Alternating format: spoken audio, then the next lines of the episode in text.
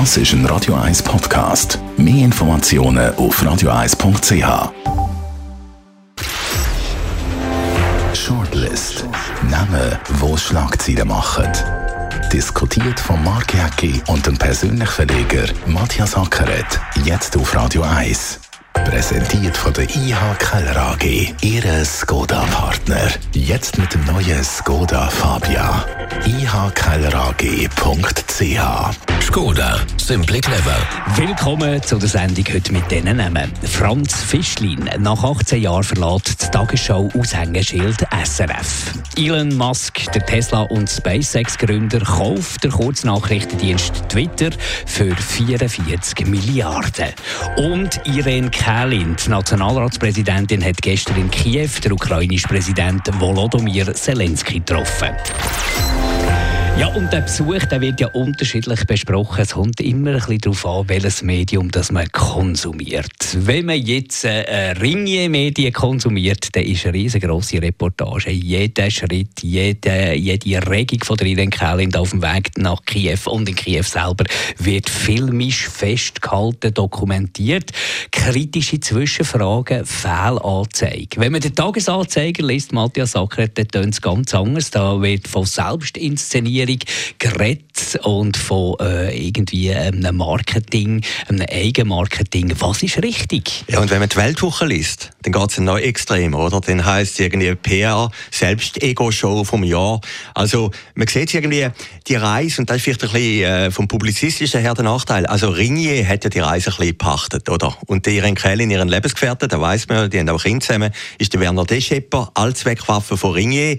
Das kann natürlich schon eine Rolle spielen. Und ich finde das ein bisschen schade, dass das jetzt so ein Ringetrieb geworden ist. Also, äh, man sieht es ja gerade beim Tagi, man spürt, wenn man den Artikel liest, ein bisschen den Neid raus, dass sie nicht exklusiv dabei sind. Hast du das Gefühl, es ist Neid? Ich jetzt, wenn ich den Tagi-Kommentar lese, dann muss ich sagen, mir leuchtet das relativ stark. Ich habe jetzt beides konsumiert. Ringe, all die Reportagen durchgeschaut und den Tagi-Kommentar geschaut. Und ich bin jetzt eher äh, als Bürger, als Schweizer Bürger, eher auf der Seite vom Tagi dort, weil es ist ja schon die Frage bei so einer weiss, was bringt sie schlussendlich. Und bis jetzt habe ich noch nicht gemerkt, was sie wirklich bringt. Irgendeinen Nutzen muss sie ja bringen, entweder für die Schweiz oder natürlich im Idealfall für, für den Weltfrieden, auch wenn das vielleicht ein bisschen viel verlangt ist. Aber irgendein Grund, äh, reine Solidarität, äh, lenkt, irgendwie nicht, habe ich das Gefühl, bei so einem Besuch. Ja, ich bin da ein bisschen toleranter als du. Ich glaube jetzt, ein Parlamentarier, gut, sie ist immerhin Nationalratspräsidentin, ist vielleicht jetzt auch ein bisschen eine Ausnahme, äh, hat gleich eine größere Fläche, die er spielen kann, wie jetzt ein, ein Bundesrat, der dort gegangen wäre. Oder? Das wäre eine Verletzung von der Neutralität, wie der müsste ja auch nach Moskau gehen. Aber bei einem Parlamentarier finde ich das eigentlich okay, wenn er ins Ausland geht. Also Saddam Hussein oder Edgar Oehler, die sind ja also zum Saddam Hussein gegangen, Geisel befreien. Das hat es immer wieder gegeben, so spektakuläre Reisen. Aber das ist natürlich jetzt schon eine spezielle Reise, wie es jetzt direkt auf Kiew geht. Aber ich glaube, die Wirkung, die sie in der Schweiz hat, ist eher positiv. Und das ist halt wegen diesen Bildern, oder? Das Bild, wie sie Jeanne d'Arc-mässig da durch Kiew durchläuft, assistiert von zwei Bullen-Soldaten, oder? Oder nachher auch natürlich vom Präsidenten ist sie empfangen worden, er redet im ukrainischen Parlament.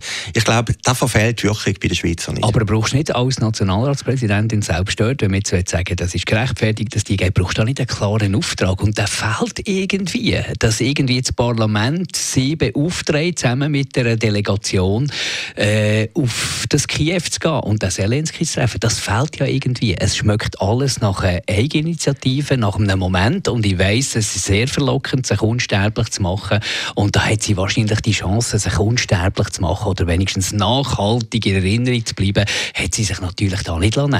Und darum ist ja ein kleines Geschmäckchen dabei. Natürlich ist ein Geschmäckchen dabei und die Unsterblichkeit die dauert genau ein Jahr. Also man wird natürlich jetzt die Bilder, wo sie rausläuft mit den beiden Soldaten, das wird bleiben, oder, auch am Ende vom Jahr. Und, und da ist doch klar, äh, der Tag hat nicht ganz unrecht, wenn er natürlich schreibt, Mission Kälin. Aber ich wäre jetzt einfach ein bisschen offen und sagen, ja, das liegt noch im Spielraum drinnen, oder? Eben, ich finde, ein kleines Geschmäckchen ist, dass Rinier so involviert ist und die anderen, äh, hat man ein das Gefühl, sind ausgeschlossen zum anderen. Und was hätte sie sollen für einen Auftrag haben? Ich meine, äh, Waffen können wir nicht liefern, wenn wir nicht liefern, äh, Sanktionen gibt es ja schon. Aber warum also, gehst du? Warum ja, gehst du? Ja, meine, Solidarität kannst du bekunden ja, von hier aus. Und ja, mit natürlich. all dem, was die Schweiz macht, ich meine, wir nehmen ukrainische Flüchtlinge aus, eine grosse Solidarität in der Bevölkerung. Äh, private Leute, die Flüchtlinge bei sich daheim aufnehmen. Also das hat es ja noch selten bis nie gegeben, wahrscheinlich in der Schweiz. Also die Solidarität ist ja glasklar.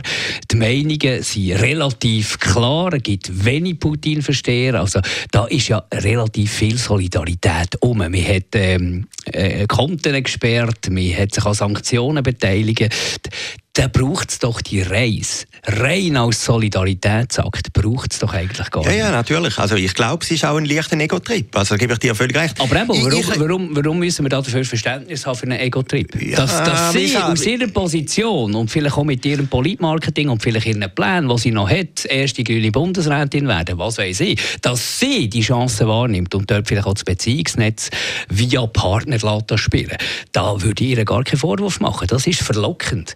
Aber wir müssen ja hier von der Schweiz aus denken. Wir sind eh in einem Krieg, jetzt nicht Schweiz, aber wir sind in einem Krieg in Europa. Und zwar in einem ziemlich gefährlichen Krieg. Da machst doch jetzt irgendwie so Ego-Trips, die schlussendlich nichts bringen, nicht verleiden. Etwas anderes wäre es gewesen, wenn man irgendwie äh, da hätte können, diplomatisch, als diplomatischer Hort, wie die Schweiz ja bekannt ist, lang, hätte etwas können bewegen dass man die äh, Streitparteien zusammenbringt, dass es Gespräch gibt. So etwas wäre wär ein Resultat. Aber wir haben kein Resultat, außer schöne Bilder.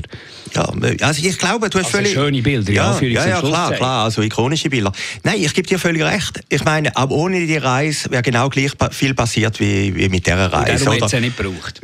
Es hat sie höchstwahrscheinlich nicht gebraucht. Ich bin aber nicht so streng wie du. Ich glaube, ein Politiker oder ein Parlamentarier dürfte Freiraum haben, so etwas zu machen. Und wenn man jetzt einfach schaut, wie viele Leute sind mitgegangen, sind drei genau mitgegangen. Äh, von dem her ist es nicht so ein Erfolg. Ich habe noch interessant gefunden, was denn für Ausreden oder Begründungen gebracht haben. Sie eben keine Zeit oder weiß Gott was. Viele haben doch einfach auch Angst gehabt, dort hinzugehen, oder? Verständlich. Verständlicherweise. Oder? Ich wäre jetzt höchstwahrscheinlich auch nicht gegangen.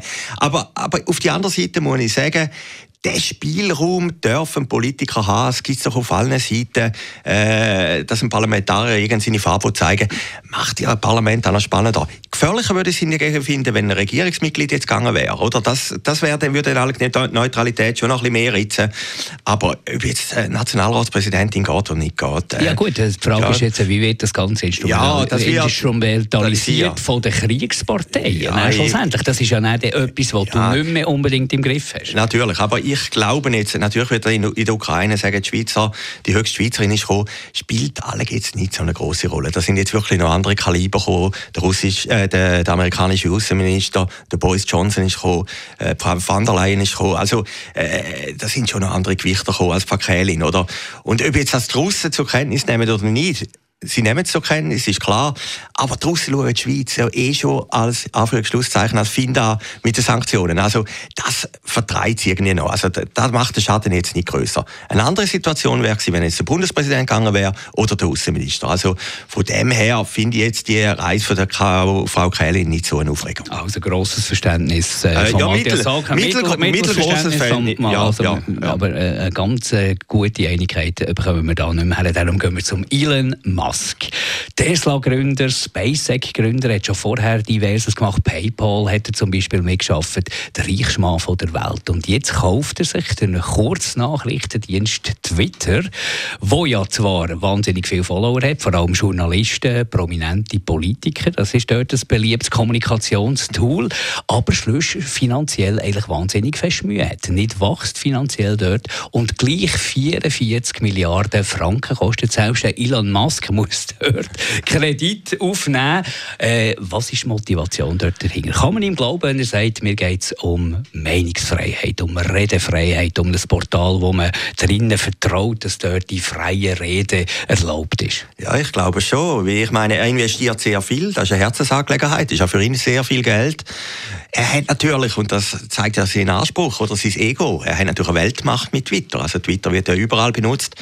Und die Frage ist natürlich schlussendlich, und über reden wir ja nicht offen, kann der Donald Trump wieder drauf oder nicht, oder? Ja. Nein, aber das, hat natürlich, das wird kann, natürlich kann so, jeder drauf, äh, ja, frei, frei ja, ja, Natürlich, natürlich, bis jetzt ist er gesperrt, oder? Aber das ist das Machttool, da geht es nicht um die freie Rede, da geht es um Macht. geht alle. Macht um Einfluss. Ich meine, der Elon Musk hat ja selber das x-mal ausprobiert. Wenn er irgendeine Message hat durchgelassen, ist schon abgestraft worden dafür, weil Aktien gestiegen oder gesunken sind, aufgrund von, von, von paar Zeichen.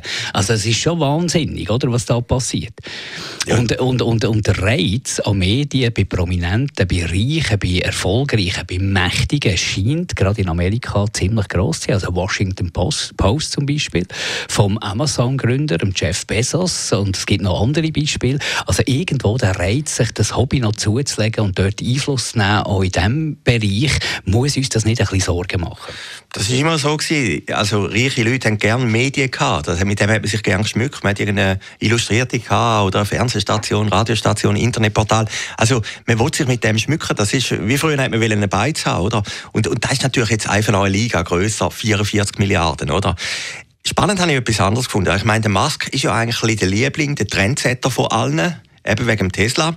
Hingegen, jetzt, wo er Twitter gekauft hat, ist er an vielen noch kritisiert worden. Die Aktie war im Sturzflug, oder? Also es gibt gleich zwei verschiedene Wahrnehmungen von Musk, oder? Als äh, Medienmogul möchte man jetzt nicht unbedingt haben. Ich glaube aber trotzdem, wenn er es jetzt nicht allzu fest verändert, dann wird auch der neue Eigentümer das können Und schlussendlich muss er sich ja Gesetz halten, wo im jeweiligen Land gilt, wo Twitter äh, dort gemacht Also Rassismus geht weiterhin in vielen Ländern natürlich nicht und so solche Sachen. Es gibt ja gleich noch ein bisschen Einschränkungen in dieser ähm, äh, totale Redefreiheit. Ja, natürlich. Und ich glaube, der Musk ist ja kein Rassist. Also ich glaube, das ist ja nicht der springende Punkt. Aber der Punkt ist ja jetzt eben schon die Trump-Frage in Amerika, oder? Und spannend ist eben noch etwas anderes. Der Trump hat es ja versucht, mit einem eigenen Twitter, also er hat einen anderen Namen gehabt, das hat irgendwie nicht richtig gezündet, nicht richtig funktioniert. Und es ist halt am Schluss gleich, wenn du die Marke hast, oder? Also, man hätte können sagen, der Musk hat ja sehr viel Geld, er könnte für 20 Milliarden einen eigenen Konkurrenzkanal zu Twitter aufbauen. Hat er nicht gemacht, weil er natürlich genau weiß, Twitter ist original, Twitter muss ich haben. Marken ist so viel wert, dass die Leute eben auf Twitter gehen und nicht irgendwie auf ein Nebenprodukt, oder? Und darum hat er auch so viel Geld investiert. Und ich meine, wir wissen ja von ihm, der rechnet alles durch, oder? Und für ihn ist das das wert. Er sagt aber auch, es ist nicht etwas zum Geld zu machen. Nein, äh, nein. Was mir jetzt noch einleuchtet. Mit natürlich. Twitter kannst du wahrscheinlich nicht so schnell nein, Geld verdienen. Aber du kannst natürlich sehr, sehr viel Leute erreichen. Ja. Du hast Einfluss, du kannst auch wichtige Leute erreichen, kannst auch Trends setzen. Ich meine, Trump ist auch Präsident geworden wegen Twitter, oder? Und du hast auf einen Schlag natürlich wertvolle Daten von all diesen Usern. Um das geht es ja am Ende des Tages bei Google, um das geht es beim ganzen Facebook-Meta-Konzern, um das geht es bei Amazon, um das geht es bei Twitter, um das geht es bei allen äh, so solchen Plattformen. Und ich glaube, dort sind wir so ein bisschen an einem Punkt, wo Gesellschaft ein bisschen eine neue Situation heisst. Die läuft schon ein bisschen länger, aber wir sind noch nicht ganz so weit. Wie geht man um mit so mächtigen Konzernen? Das hat es wahrscheinlich noch nie gegeben, vor der ganzen Social-Media-Ära, dass plötzlich ein Konzern, denken wir an Google, dermassen eine Macht hat, weil schlussendlich, weißt, das sind private Konzerne, die bauen sich auf, die werden durch die Userinnen und User mächtig und am Ende des Tages haben sie so viel Macht, dass alle nach denen ihren Regeln müssen spielen. Das finde ich auch als sehr liberaler Geist irgendein gefährliches Szenario. Man sieht ja auch diverse Probleme, die es gibt mit, mit diesen Konzernen. Also wie gehen wir mit so mächtigen Systemen um, die zum Teil mächtiger sind als Länder? Ja, natürlich. Wir sehen es auch bei Facebook, oder? Ich meine, die etablierten Medien sind innerhalb von 15 Jahren, 20 Jahren völlig ausgeschaltet worden. Oder? Früher haben wir ja irgendeine staatliche Fernsehen, SRG oder ZDF oder RAI oder weiß Gott was. Die sind natürlich heute hat nebenzu jetzt die sozialen Medien und die sind viel stärker, auch im Power von der Meinung. Und, und das hat natürlich den Musk irgendwie interessiert und auch fasziniert, oder? Er ist natürlich mit dem auf einen Schlag auch einer der wichtigsten Medienmogul. Was ist die Hidden Agenda? Was ist die Agenda dahinter? Ja, Macht. Wie du vorhin ja, gesagt hast. Aber du hast vielleicht eben auch noch mehr. Ich meine, ja, natürlich. Äh, natürlich. Tesla, äh, Tesla ist ja ein Auto, aber es ist eben auch noch mehr. Es ist ein Datensammler. Die wissen, wo du durchfährst mit dem Tesla. Die wissen alles. Die wissen, dass der Pannen hat, bevor dass du überhaupt weißt, dass irgendetwas nicht stimmt an dem Tesla. Das ist mal eine riesige Datenmenge. Und mit Daten über Leute kannst du alles machen. Das finde ich jetzt bedenkenswert. Und ja, das muss doch mal diskutiert. Und das Interessante ist ja beim Tesla, oder? Der, der einen Tesla kauft, das ist ein Statement, oder? Er wollte etwas sagen mit dem, oder? Und da hat er natürlich schon geschafft, den Musk, oder? Es gibt auch andere Elektroautos, aber das Original ist der Tesla, oder? Und darum haben sie ja die anderen auch so schwer, oder? Und beim Twitter ist genau das Gleiche, oder? Und das hat ihn auch fasziniert und hat ihn, ich meine, das ist einfach eine Summe, die man sich nicht vorstellen kann von Geld. Äh, das ist unglaublich. Das ist unglaublich, oder? Das ist jenseits, äh, dass er gesagt hat, das ist mir so viel wert, oder? Und, und ich meine, wenn jetzt einer wieder Musk verkauft, der hat natürlich schon Vision und der hat schon eine Idee, was er mit dem machen will, oder? Und ich glaube nicht unbedingt, dass er das Geld, will, er will alle, da, was er kauft, äh, die 44 Milliarden irgendwann wieder mal gespielt haben, der will jetzt nicht unbedingt gerade vom ersten Tag an Geld verdienen, sondern der will Macht Nein, der, haben. Ja, der will Macht haben. Genau. Und, und, und der will zusätzlich noch mehr Daten haben. Natürlich, natürlich. Die kann er natürlich dann verwenden für, für, für seine anderen Projekte. Ja, natürlich. Wie auch immer. Natürlich. Und, und das ist natürlich, wie du sagst, schon eine richtig, äh, gefährliche Entwicklung. Aber das wird es immer geben. Es gibt immer mächtige Leute, die irgendwie ihre Position ausspielen wollen. Aber so ja. mächtig. Ja. Matthias, das ist, ja, das ist ja das. Du hast Konzerne, also die, die kommen ja mit dem trojanischen Pferd und sagen äh, Demokratie. Also jeder kann auf Facebook, auf Twitter, was auch immer alles teilen, was er will und so. Es, es wird demokratisiert. Aber am Ende des Tages ist es ja eine Monopolisierung auf wenige Weltkonzerne. Das ist ja, das finde ich die Herausforderung. Du hast riesen Weltkonzerne, die alles kontrollieren, drei, vier. Ja, Apple ja. und wie sie alle heißen. Es sind, es sind wenige, kannst du einer Hand abzählen, die alles dominieren. Und das ist doch zu gefährlich. Ja. Ah, irgendwann spielen all, müssen alle nach diesen Regeln spielen. Und ob die, immer nur das Gute im Sinn haben, das ist die andere Frage. Nein, die haben alle gar nicht das Gute im Sinn. Also ich meine, das sind ja dann auch ökonomische und andere Interessen. Interessant finde ich, also bei der Musik Spotify, das ist ja ein schwedischer Konzern. Also der Schwede ist irgendwie gelungen, im richtigen Moment haben sie es gegründet, gegen die amerikanische Übermacht so einen Musikstreaming-Dienst zu entwickeln entwickeln. Und, und das ist jetzt... Ist schon ein Weltkonzern. Ist ein Weltkonzern. Spielt gar keine Rolle, wo der steht. Ja, ja, klar. Aber es sind nicht immer die Amerikaner. Und, auch, und auch in China gibt es solche, die auch immer stärker werden, oder? Aber Twitter ist natürlich nochmal eine Liga mehr.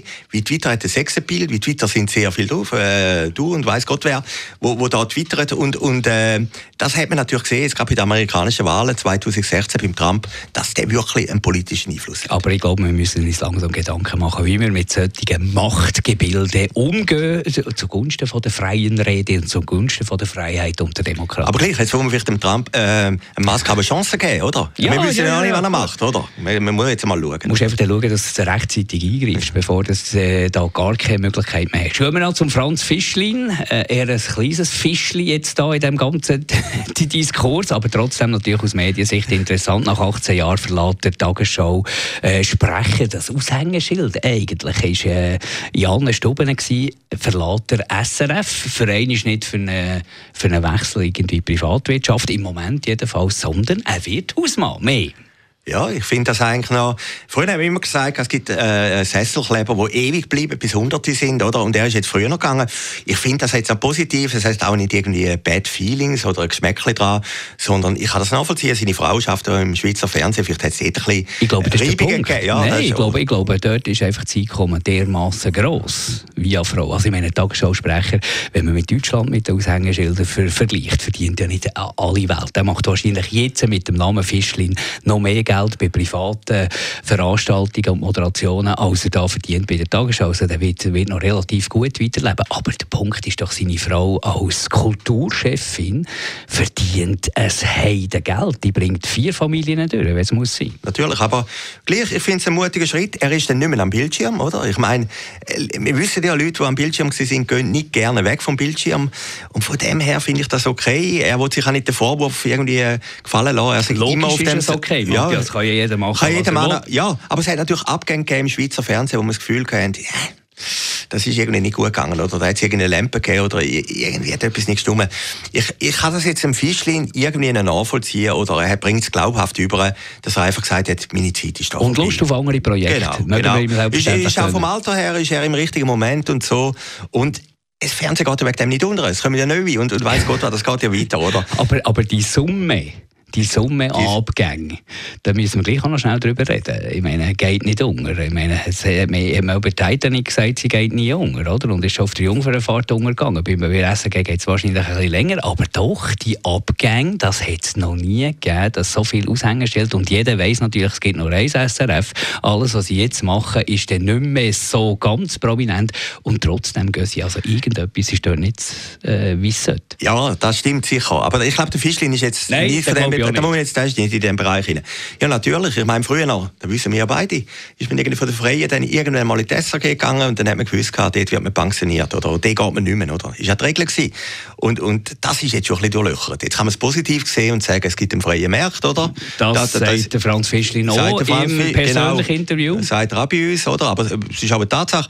Aber das Zweite ist, als SRG, wo früher wirklich das Monopol hatte, auch als, als guter Arbeitgeber, würde mich das schon ein bisschen beunruhigen. Aber wie gesagt, der, der Lauf der Dinge, äh, es gibt natürlich dann auch noch Erneuerungen und wir wissen ja, bei der SRG läuft im Moment auch nicht alles rund. Das hat sicher auch noch ein Spiel mit. Und es wird immer schwieriger, Marken zu gründen in dieser äh, fragmentierten Medienlandschaft. Also, und wenn du schon Marken hast, weil du die eben vor, vor 18 Jahren lang aufbauen hast, dann, dann musst du doch irgendwie probieren, äh, nach allen Mitteln die zu behalten. Und wenn so viele Aushängeschilder gehen, neue Marken nachzuziehen in der heutigen Zeit, ist extrem schwierig. Ja, natürlich. Marken bilden ist immer schwierig in der heutigen Zeit. noch nie so schwierig. Noch nie so schwierig. Und jetzt kommen wir noch mal zum anderen Thema. Twitter, oder? Darum hat er Twitter gekauft, weil er gewusst hat, diese Marke ist das, es ist ja Markenwert, nicht Technologie, oder? Und bis ich dann wieder aufbauen habe, kostet mir viel mehr und ist viel schwieriger.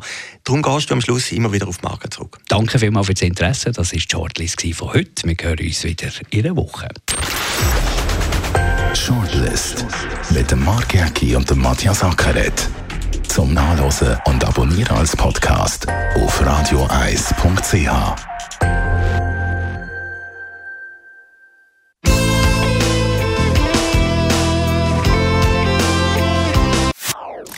Das ist ein Radio 1 Podcast. Mehr Informationen auf radioeis.ch.